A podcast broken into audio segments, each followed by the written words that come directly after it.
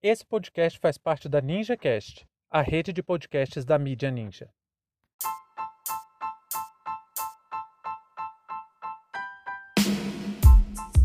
Pastor abençoa armas no Paraná. Sejam bem-vindos e bem-vindas ao seu plantão informativo com análise e opiniões a partir de uma perspectiva histórica.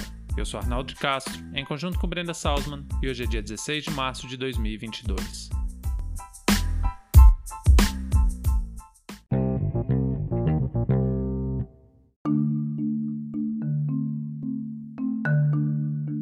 Último sábado, viralizou o vídeo em que o pastor René Arian abençoou algumas pistolas, revólver e espingardas em uma igreja evangélica no Paraná.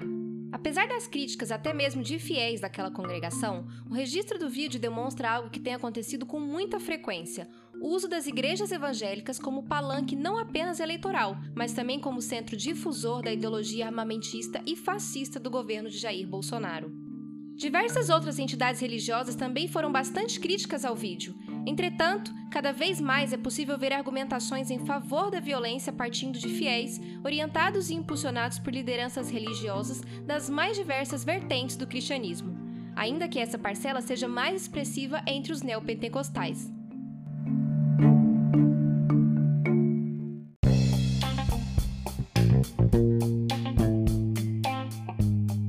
Se você curte ouvir os nossos episódios, acompanhe em primeira mão cada novidade. Segue a gente, ative as notificações no Spotify ou no seu player favorito e nos ajude a compartilhar esse conteúdo. O História Oral Podcast é uma produção independente e que só é possível graças ao seu apoio.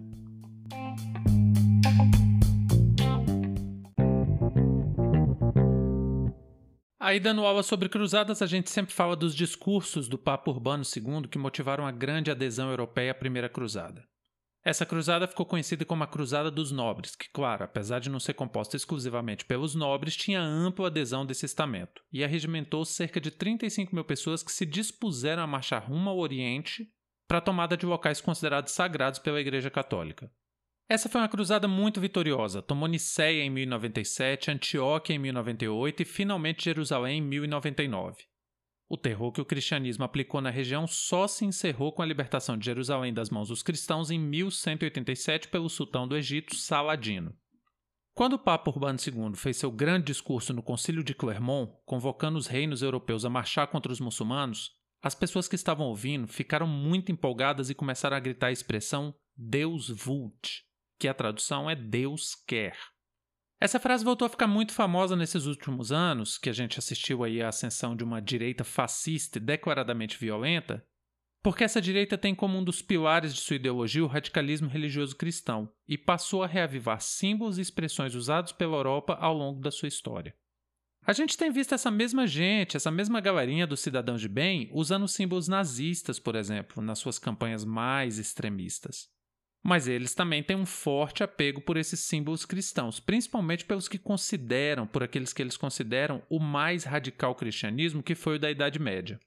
Existe muita divergência nos estudos históricos sobre essa questão, se a Idade Média foi de fato o auge desse radicalismo cristão, porque se a gente colocar a colonização e a Inquisição nessa conta, a gente tem que lembrar que esses eventos são demarcados temporalmente já na Idade Moderna e não na Idade Média, mas divergências históricas à parte, o fato é que é difícil para a gente imaginar que essa mentalidade medieval ou colonial, como vocês quiserem, é, é difícil imaginar que isso voltasse com tanta força como agora está voltando no século XXI. Porque o cristianismo foi reformador em sua época, e mesmo que ele não tenha negado o Antigo Testamento, a mensagem do Messias, do Salvador enviado por Deus, lembrando João capítulo 3, versículo 16, ele foi um reformador. E a sua mensagem em vida, relatada no Novo Testamento, sempre foi de paz e tolerância. Claro que para justificar atrocidades, essa galera vai recorrer a versículos isolados da Bíblia e esquecer da história de Cristo e do cristianismo. E vão esquecer, ainda mesmo que no Velho Testamento, um dos dez mandamentos seja o famoso não matarás. E é seguindo essa prática de distorcer o conjunto do livro sagrado cristão que esses verdadeiros falsos profetas têm usado as escrituras sagradas dos cristãos para defender verdadeiros absurdos como bandido bom é bandido morto e porte de arma. Esse vídeo gravado na igreja no Paraná é um exemplo bem interessante de como o controle sobre a fé tem sido usado para alcançar adesão a uma proposta política que claramente vai contra todos os preceitos cristãos. Ou você se esqueceu que quando Jesus levou um tapa na cara, ele ofereceu o outro lado? É importante levantar essa discussão porque, para quem não frequenta a igreja, seja católico ou protestante, não sabe o que significa a imagem do padre ou do pastor. Eles realmente são vistos como pessoas que falam a vontade de Deus, e mesmo que a gente saiba que a salvação é individual e que a leitura da Bíblia é o que deve conduzir a fé cristã, a gente está falando do Brasil. A gente está falando de uma população que não sabe interpretar textos simples. E é por isso que a voz do pastor pesa muito sobre os fiéis. São eles os escolhidos para guiar o rebanho e levar o rebanho a alcançar a fé verdadeira. Essa é a imagem que um cristão devoto tem do seu guia espiritual. Aí, de maneira canalha, muitos desses supostos representantes de Deus usam esse lugar para angariar apoio político. Isso quando não enriquecem, né? Se tornam verdadeiros milionários vendendo curas milagrosas e promessas de enriquecimento. Essa, aliás, é uma das práticas que foi um dos motivos centrais para que Martinho Lutero construísse as suas, as suas 95 teses, que foi o estopim das reformas protestantes. E nosso objetivo aqui hoje não é contestar a fé de alguém. Cada pessoa tem o direito de acreditar no que quiser, mas existem sim duas preocupações imediatas. A primeira é de deixar claro que seu pastor pode estar te levando a crer em coisas que sequer dentro do pensamento cristão fazem sentido.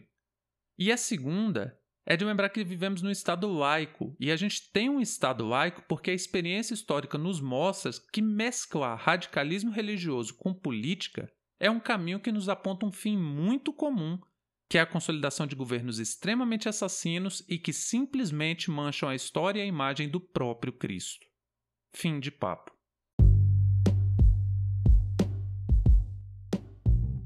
O História Oral Podcast é uma produção independente e conta com seu apoio para dar continuidade às nossas atividades.